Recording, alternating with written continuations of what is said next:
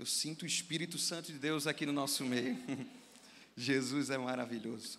Glórias a Deus. Capítulo 24, eu preciso transmitir. O Tiago é bem limitado. Mas glórias a Deus que essa palavra aqui ela é ilimitada, ela vai onde nós não podemos ir. Então peço que você preste bastante atenção, capítulo 24 e o versículo 32. Versículo 32, que diz assim: E disseram um para o outro: Porventura não ardia em nosso coração, quando pelo caminho nos falava e quando nos abria as Escrituras? Vou ler novamente. E disseram um para o outro: Porventura não ardia em nosso coração, quando pelo caminho nos falava e quando nos abria as Escrituras? Glórias ao nome do Senhor. Se você puder manter a sua Bíblia aberta, por gentileza, meus irmãos. Um grande projeto de Deus, desde o Éden. Deus criou todas as coisas, formou o homem do pó da terra, soprou sobre as narinas do homem o fôlego de vida e se tornou alma vivente. Depois criou a mulher para ser a sua ajudadora, adjuntora, e Adão ter a responsabilidade de administrar, cultivar aquilo que Deus havia dado sobre responsabilidade a ele. Vocês conhecem muito bem a história. O adversário que nunca está feliz com um projeto de Deus sendo concretizado, ele sempre usa das suas artimanhas, e você conhece muito bem que desde o Éden a estratégia do nosso adversário continua o mesmo. E vocês conhecem muito bem que por um certo momento o adversário ele usa de palavras e acaba enganando a mulher, o homem e a queda do homem. E alguém olhando naturalmente, lendo essa história, pode imaginar que é um projeto falido, que um plano perfeito havia se encerrado. Mas o Deus que é todo-poderoso, por mais que aos olhos humanos alguém pode dizer, não deu certo, não tem solução, mas Deus sempre tem um plano, um projeto de redenção para a humanidade. E quando Deus olha o homem tentando se esconder, que o homem é assim mesmo, né? A gente erra e tenta se esconder de Deus, achando que vamos esconder daquele que conhece todas as coisas, que vê todas as coisas. Jesus, Deus vai lá e aborda Adão, e daí um começa a colocar responsabilidade no outro, que isso é coisa de ser humano. Ao invés de assumir a responsabilidade, coloca a responsabilidade em outro. Adão coloca a culpa em Eva, Eva coloca a culpa na serpente e assim por diante, os irmãos conhecem muito bem. E ali naquele momento, Deus ele já projeta um plano de redenção para a humanidade. E ele determina o fim da serpente, ó, você vai ferir o calcanhar, mas ele irá lhe ferir a cabeça. E ali Deus libera, verbaliza uma promessa de redenção para a humanidade que estava caída.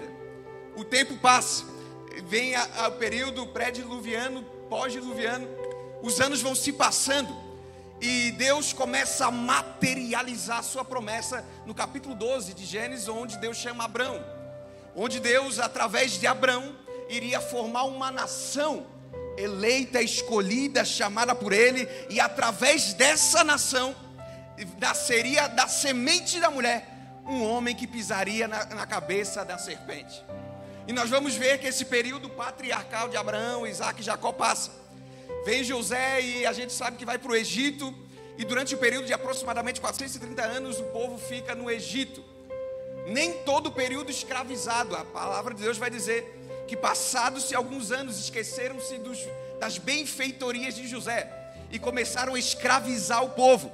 Mas quanto mais batia no povo, mais o povo chamado e escolhido por Deus crescia. Fato é, meus irmãos, que os anos vão se passando durante esse peri primeiro período em onde eles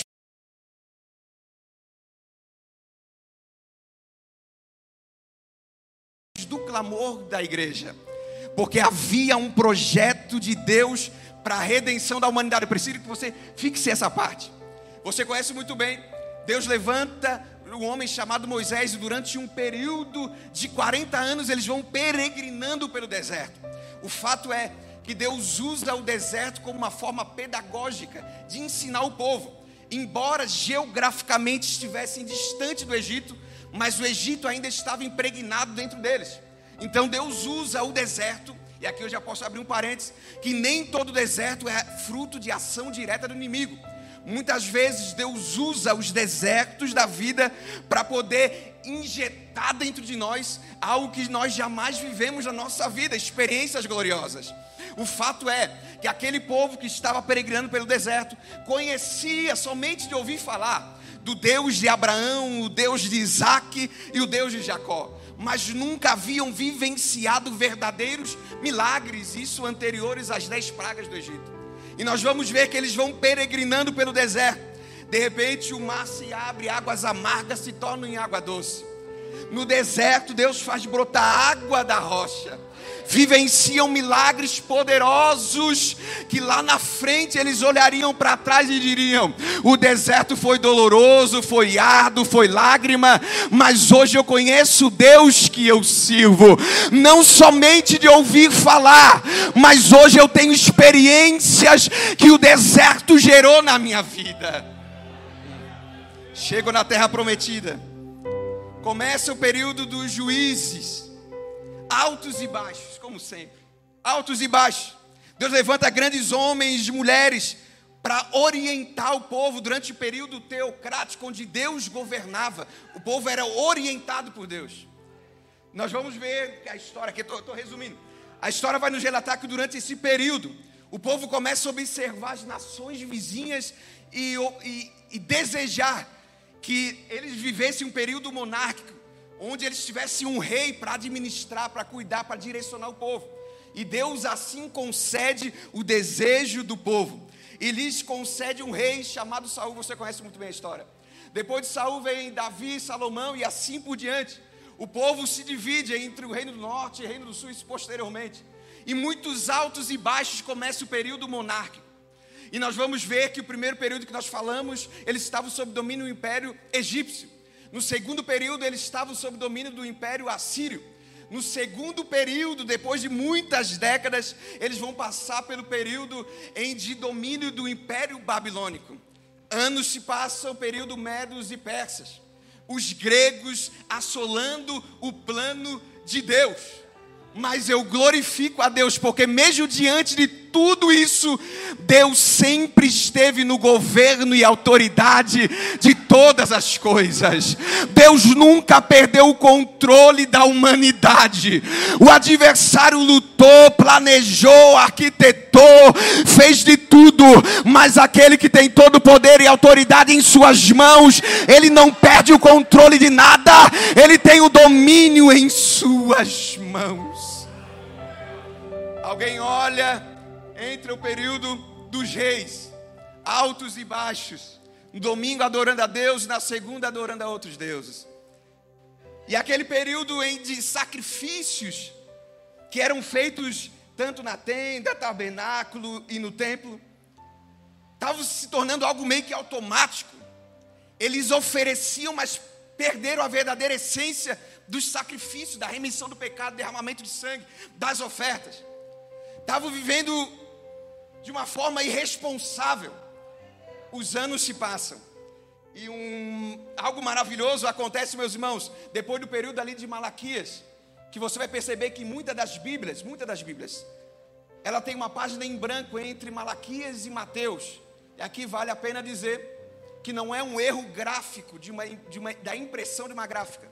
Muitas editoras pedem, fazem dessa forma a impressão de uma página em branco entre Malaquias e Mateus para demonstrar o período intertestamentário onde Deus, os 400 anos entre o Antigo e o Novo Testamento, onde Deus não se manifesta de uma forma grandiosa, não levanta um grande profeta, não fala de uma forma direta com o povo. Esses 400 anos se passam. E alguém olha para a história da humanidade, cadê aquele projeto que da semente da mulher nasceria um que pisaria na cabeça da serpente. O tempo passou. E de repente o povo, séculos passam, gerações passam. E de repente aparece alguém que não tinha uma aparência muito bonita, não tinha umas vestes agradáveis aos olhos humanos, mas tinha na sua boca uma palavra poderosa. E a expectativa, parece até os dias atuais em muitos lugares, a expectativa, a sede do povo era tão grande de ouvir Deus novamente falar, que eles olham aquele homem pregando com tanta autoridade e dizem: Tu és Elias, tu és o Cristo. E a mensagem, a centralidade da mensagem deste homem era dizer: Não, eu sou a voz do que clama do deserto. Eu estou somente preparando o caminho, porque aquele que vem após mim é maior do que todas as coisas. É a materialização do plano do projeto de Deus para a redenção da humanidade. E quando este homem ele avista Jesus, se aproximando, ele olha para Jesus e diz: Eis aí o Cordeiro de Deus. Sabe aquele sacrifício do passado? Era temporário, momentâneo, passageiro. Mas esse que vem após mim, ele tem poder e autoridade. Eis o Cordeiro de Deus que tira o pecado do mundo. Tudo que vocês viveram até agora é a sombra mas o que vem aí vai cumprir a realidade do projeto de Deus para a humanidade. Eu sinto Deus aqui nesta palavra, nesta noite. E Deus levanta este homem chamado João Batista. E o interessante é que ele não pregava em templos e em sinagogas, porque ele não era bem recebido, porque a sua mensagem era era clara, era objetiva e arrastava multidões para o deserto. E quando Jesus se aproxima, e alguns vão se perguntar, fico na dúvida: será que eu continuo com João Batista? Será que eu vou com Jesus? E João Batista vai olhar e vai dizer: não, esse aí eu não sou digno nem de desatar as alparcas de vossos pés. Eu vim só para preparar o caminho, mas convém que ele cresça e eu diminua. A honra e a glória e o louvor é para ele. Eu só sou um instrumento de Deus nessa terra, mas aquele que vai cumprir um propósito de Deus para a humanidade, esse tem todo o poder em suas mãos. Eis aí o Cristo Jesus o Nazareno. Satanás fez de tudo para esse projeto não acontecer. Desde o ventre tentando impedir o nascimento de Jesus. O tempo passa, Jesus inicia o ministério e, no, e Lucas capítulo 4 vai relatar da tentação de Jesus no deserto. E, e o adversário tem, de todas as formas, querendo impedir o propósito, o plano de redenção. Oferece o mundo se tão somente se prostrares e me adorares. Mas Jesus, como ele entende o plano de Deus para a sua vida, como ele tem um propósito, ele não se deixa enganar por paixões terrenas, momentâneas e passageiras. Ele veio para esse mundo com um propósito estabelecido por Deus, e ele não se deixa cair na tentação do inimigo. O tempo passa, aproximadamente três anos do seu ministério, muitos discípulos arrastando multidões. E a expectativa dos judeus de Israel era que o Cristo, o Messias, assumisse, destronasse o Império Romano. Lembrando que o primeiro império foi o egípcio, o segundo império foi os assírios, babilônicos, medos e persas, os gregos, e agora sob domínio dos impérios romanos. E a expectativa deles era criada que Cristo iria assumir essa responsabilidade e iria tirá-los daquele jugo tão grande. O fato é que Jesus vai nos ensinar que eles criaram a expectativa da forma errada. Jesus não veio para assumir tronos humanos. Jesus não veio para colocar coroa de ouro na sua cabeça. Jesus não veio para assumir um império humano, mas ele tinha um plano muito maior que iria além da visão humana, que era a salvação da humanidade, que era o cumprimento do plano de redenção de Deus, que lá no Éden havia se quebrado. E eu glorifico a Deus, meus irmãos, porque Jesus até o último momento, ele permaneceu firme no propósito, embora o adversário lutou de várias formas para impedir Jesus de chegar na cruz. Alguns até pensam, olham e de uma forma enganosa pensam que o nosso adversário ficou feliz por ver Jesus na cruz. Claro que não. Porque ele sabia das promessas de Deus já no Antigo Testamento Tanto é que ele fez de tudo. Eu vou dar só um exemplo para vocês entenderem, usando até um dos discípulos mais próximo de Jesus, quando Jesus está falando, as, perguntando para os seus discípulos quem o povo está dizendo que eu sou, eles estão dizendo, um diz que é Messias, o Messias, outros diz que é, que é Elias, e daí Jesus vai perguntar, e vocês, quem dizem que eu sou? E Pedro se levanta no meio dos seus discípulos, com aquela liderança que ele sempre teve, e expõe para Jesus e diz: Tu és o Cristo, o Filho do Deus vivo. E Jesus olha para ele e diz: Ó, oh, não foi nem carne nem sangue que te revelou, mas foi o Pai que te revelou. Se não fosse o Pai te revelar, nem tu saberias quem eu sou de verdade. Versículos depois, Pedro aborda Jesus, Jesus está falando acerca da sua morte. Pedro aborda Jesus, chama Jesus no canto fala assim: ó, começa a falar que Jesus não deveria morrer, falando, questionando o sacrifício, a morte de Jesus, que já estava sendo pré-anunciada por ele mesmo. E Jesus olha para Pedro e diz: Para trás de mim, Satanás. Por que, Tiago? Porque o adversário fez de tudo para impedir de Jesus chegar na cruz. Mas, mas Deus tinha um plano para mim e para você. Deus sabia que aqueles sacrifícios transitórios, momentâneos, não seriam mais suficientes, mas Ele enviaria o seu único filho no gênito, para que todo aquele que nele crê não pereça, mas tenha vida eterna. Jesus preso, crucificado, e a expectativa criada que ele seria o grande redentor, que ele assumiria o império. Alguém olhava para a sexta-feira da paixão e dizia: acabou o sonho. Um projeto tão lindo fez maravilhas, operou maravilhas, arrastou a multidão, mas teve seu fim trágico numa cruz. Oh, Espírito Santo, mais enganoso quem pensou dessa forma. Porque, embora para alguns é escândalo a mensagem da cruz, mas para nós que fomos alcançados é poder de Deus para a salvação da humanidade. Jesus é morto. Uma sexta-feira dolorosa. E alguns aqui, é por isso que eu pedi para você manter a Bíblia aberta. Porque a partir do versículo 13, do capítulo 24 de Lucas, vai relatar a história de dois homens que após a morte de Jesus, eles saem de Jerusalém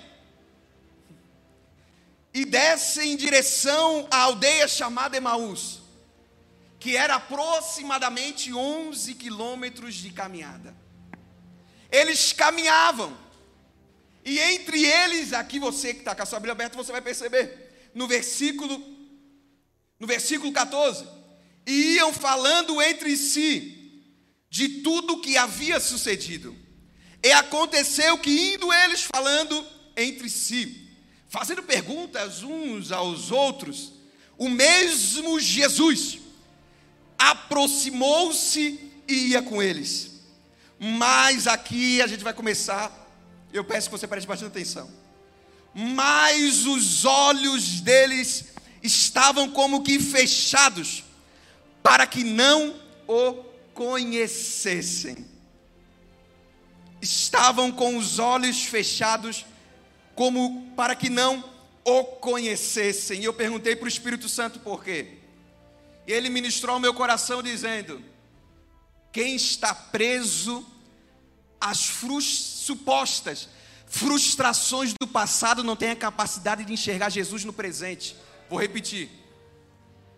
Enquanto eles estão presos na sexta-feira de dor, Arastorekei amandarai enquanto eles estão presos na sexta-feira de lágrimas, sangue derramado, eles não vão conseguir vivenciar a ressurreição, porque Jesus está vivo. Não consegue enxergar. Jesus está no lado, preparou uma festa da gratidão para alguém que está caminhando para o caminho da desistência e dizendo para mim não dá mais. Olha que Jesus maravilhoso. Ele preparou esse culto para te dizer, embora tu não, não me enxergues atualmente, mas eu preparei esse culto para você para te dizer, eu estou aqui do teu lado para abrir a tua visão, para você viver os propósitos que eu tenho estabelecido para a tua vida, porque quando você pensou que a sexta-feira é o fim, eu tinha um domingo reservado de restauração, de renovo de vida para tua casa, para o teu ministério.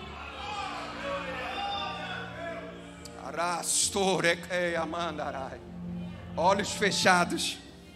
Eu confesso aqui, meus irmãos, a gente vai navegando, a gente vai olhando, meu Deus, Jesus é maravilhoso. Você vai olhando e vai. Meu Deus, eles estão desistindo porque quiseram. Estão no caminho da desistência, caminhando quilômetros. E Jesus está num lado deles, mesmo eles não enxergando ele. Daí, olha, olha que interessante. No versículo 17, ele lhe disse: que Jesus, que palavras são essas que caminhando trocais entre vós? É porque tu estás triste. E respondendo um ao outro, e um era Cleopas, disse-lhe: És tu peregrino em Jerusalém? E não sabe as coisas que nela têm sucedido nesses dias? E Jesus perguntou: Quais? Eles lhe disseram: As coisas que dizem a respeito de Jesus o Nazareno, que foi, ah, ele foi, um grande profeta, poderoso em obras e palavras diante de Deus e diante de todo o povo. E daí eles começam a relatar.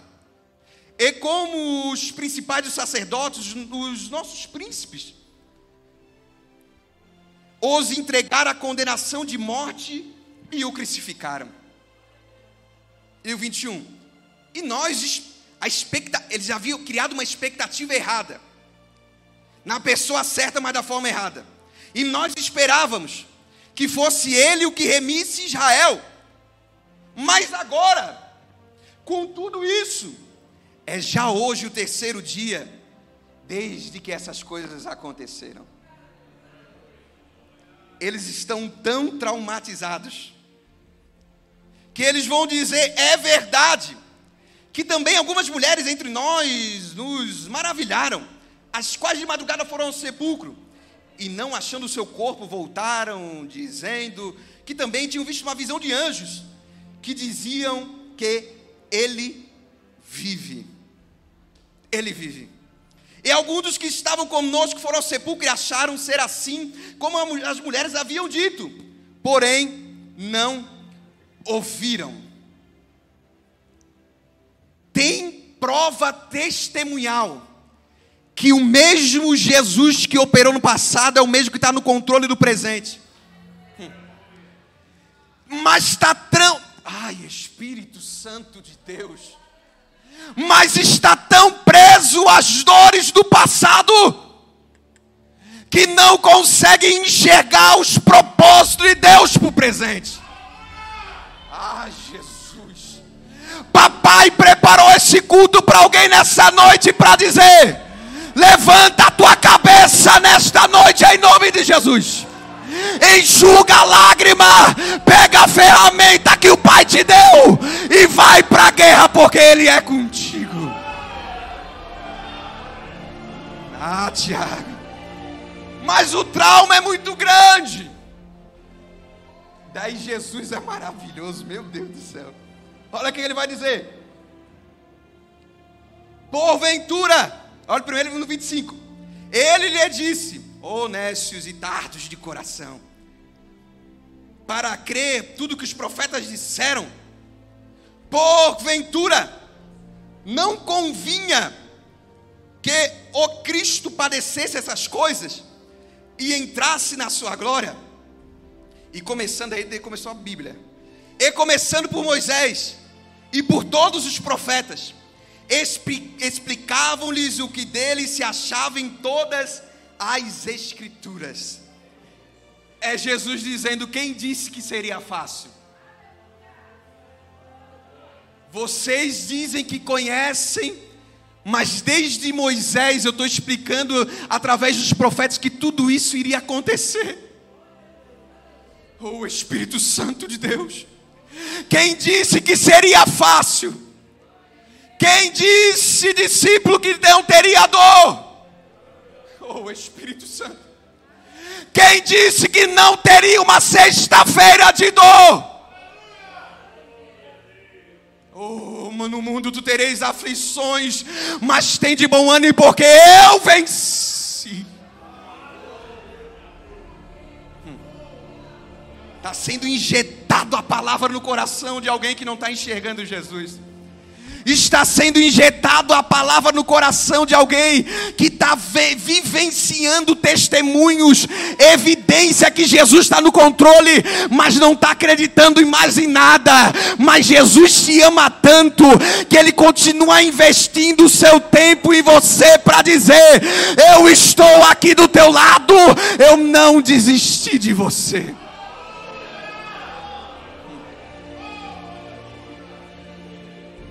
A palavra é pregada. Até o momento eles não reconhecem que é Jesus. E daí o que aconteceu? Versículo 29, 28. Eles chegaram à aldeia para onde iam, e ele fez como, como ia para mais longe. E eles ficaram constrangidos, né? já estavam caminhando alguns quilômetros juntos, dizendo: Fica conosco, porque já é tarde e já declinou o dia. E Jesus entrou para ficar com eles. Entrou na casa para ficar com eles. E aconteceu, aqui a gente já parte para a parte final. E aconteceu que estando com eles à mesa, tomando o pão, o abençoou, partiu e deu e o resultado disso, eles e abriram-se-lhes então os olhos, e o conheceram, e desapareceu-lhes. Onze quilômetros caminhando, lembrando do projeto, conversando entre si, dizendo: é, ele foi um grande profeta. Em palavras Tantas coisas ele fez, mas morreu. O projeto acabou. O plano de redenção se encerrou. Por isso estamos no caminho da desistência. Mas Jesus vai investindo, vai injetando a palavra no coração deles eles vão se sentindo incendiados, como tem alguém aqui nessa noite que veio para essa festa de gratidão dizendo: é meu último culto, mas Jesus está nesse caminho longo te dizendo: eu estou aqui do teu lado para te dizer, não é hora de parar, não é hora de retroceder, a mensagem não é morte, porque Ele está vivo.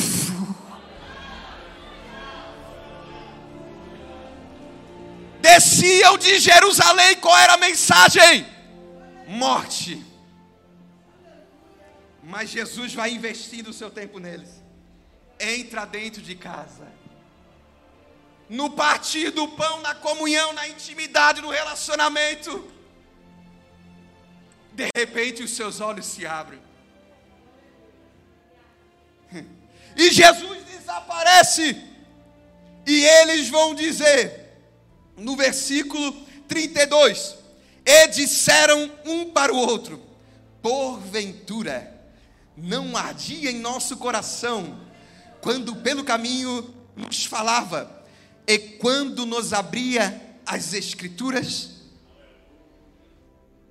É os discípulos dizendo: A palavra fez arder novamente a chama no meu coração o desânimo, a tristeza, as percas e frustrações tiraram o fervor da minha vida. Mas Jesus Cristo está, ou oh, Espírito Santo de Deus, por intermédio da Sua palavra, ministrando ao coração de alguém nessa noite. Receba da parte do Senhor renovo espiritual nesta noite, porque Ele é contigo. Coração aquecendo. Ai. Eu pensei que era o fim. Mas nesse segundo dia de trabalho, de, de agradecimento a Deus, desde ontem, há uma chama, irmão Tiago, se acendendo no meu coração. Espírito Santo de Deus, há uma chama ardendo dentro do meu coração, é o Senhor dizendo: sou eu que estou gerando dentro de você, para você se levantar dessa situação e dizer: desistência não, eu vou voltar para Jerusalém, trazer a mensagem de vida, porque Jesus está vivo.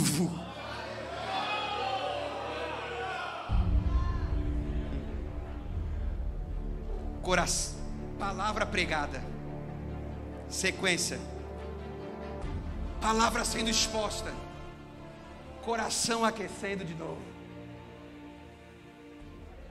Jesus entra na casa, comunhão restabelecida, coração ardendo. E palavra no coração e na boca. E agora, Tiago, para a gente terminar, por causa do nosso horário. E agora, vai ficar só no aquecimento do coração. A palavra de Deus é coisa maravilhosa. E olha o que acontece. No versículo 33, o 33 é tremendo. E na mesma hora, cansados de uma viagem de 11 quilômetros, cansados de percorrer um trajeto extenso, mas quando o coração começa a aquecer de novo,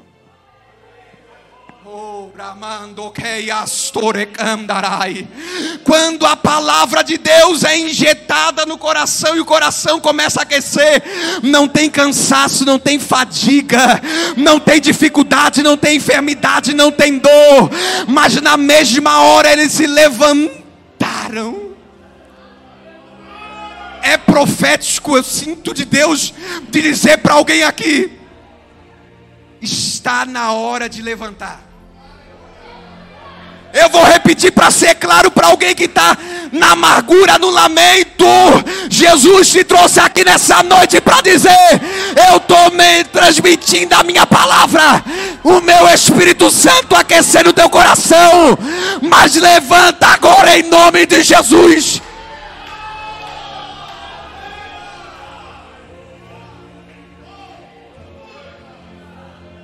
Estou investindo em você, meu Espírito Santo está aquecendo de volta. Mas a atitude de se levantar é sua. Ai, Jesus maravilhoso. Tem um coração de alguém já sendo aquecido aqui agora. Arracaia. Papai vai derramar um sinal do céu sobre esta casa para demonstrar corações reaquecidos nessa noite. Papai está dizendo: levanta a cabeça, porque eu já te entreguei a mensagem. Arabassora bacandarai.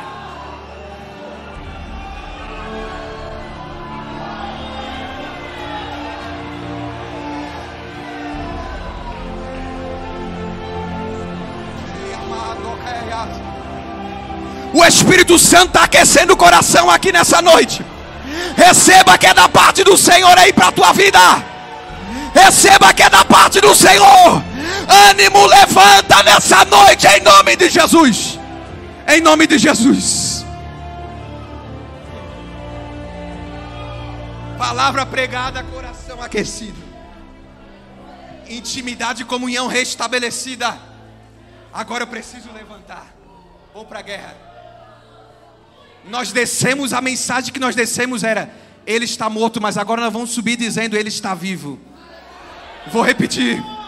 A mensagem era morte, mas hoje eu vou voltar para casa dizendo: Ele está vivo, Ele está vivo, Ele está vivo, Ele está vivo, Ele está vivo.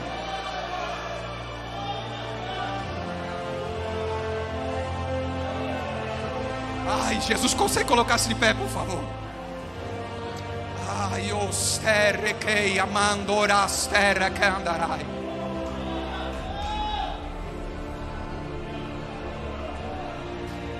Papai acabou de ministrar assim, meu filho, eu estou aquecendo corações aqui agora.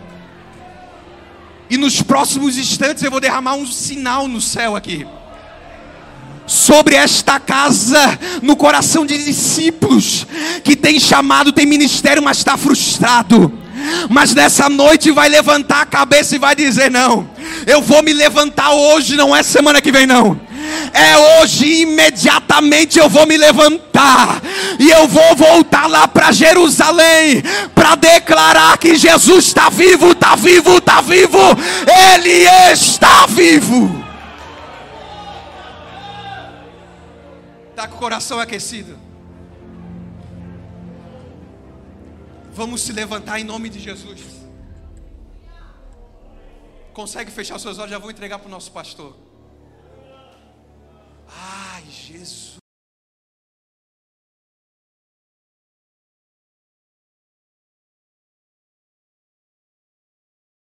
Papai, tem renovo de chamados e ministérios aqui. Para alguém que está lá no segundo auditório, não é o seu fim. Jesus preparou esse culto para você também o teu chamado não acaba. Alguém disse: acabou, o projeto acabou, mas Jesus está dizendo: não acabou, é apenas o começo, o recomeço daquilo que eu tenho para a tua vida, para a tua casa, para a tua família, para o teu ministério. A mensagem, e alguém dizia: o projeto acabou. Mas quando Jesus deu o brado na cruz do Calvário, está consumado. O véu do templo se rasgou. E aquele sacrifício que era transitório, momentâneo, só uma sombra, agora se concretizou em Cristo Jesus. Mas ele não somente morreu, e aqui é a centralidade da mensagem mas ele não só morreu para pagar os nossos pecados, mas num domingo pela manhã, algumas mulheres foram ao sepulcro e de repente se depararam com o sepulcro aberto a pedra removida, e os varões galileus olham para ela, para ela dizendo: Porque procuras entre os mortos aquele que vive? Ele não está morto, mas ele ressuscitou e o Espírito Santo de Deus foi enviado pelo próprio Pai e está presente aqui nessa noite. Quem crê nessa palavra nessa noite, receba aí da parte do Senhor, porque Ele tem algo reservado para a tua vida nessa noite. Glórias a Deus. A irmã Bruna vai louvar você a fechar os seus olhos. Oh, o Espírito Santo de Deus, Ele está aqui no nosso meio. Oh, aleluia.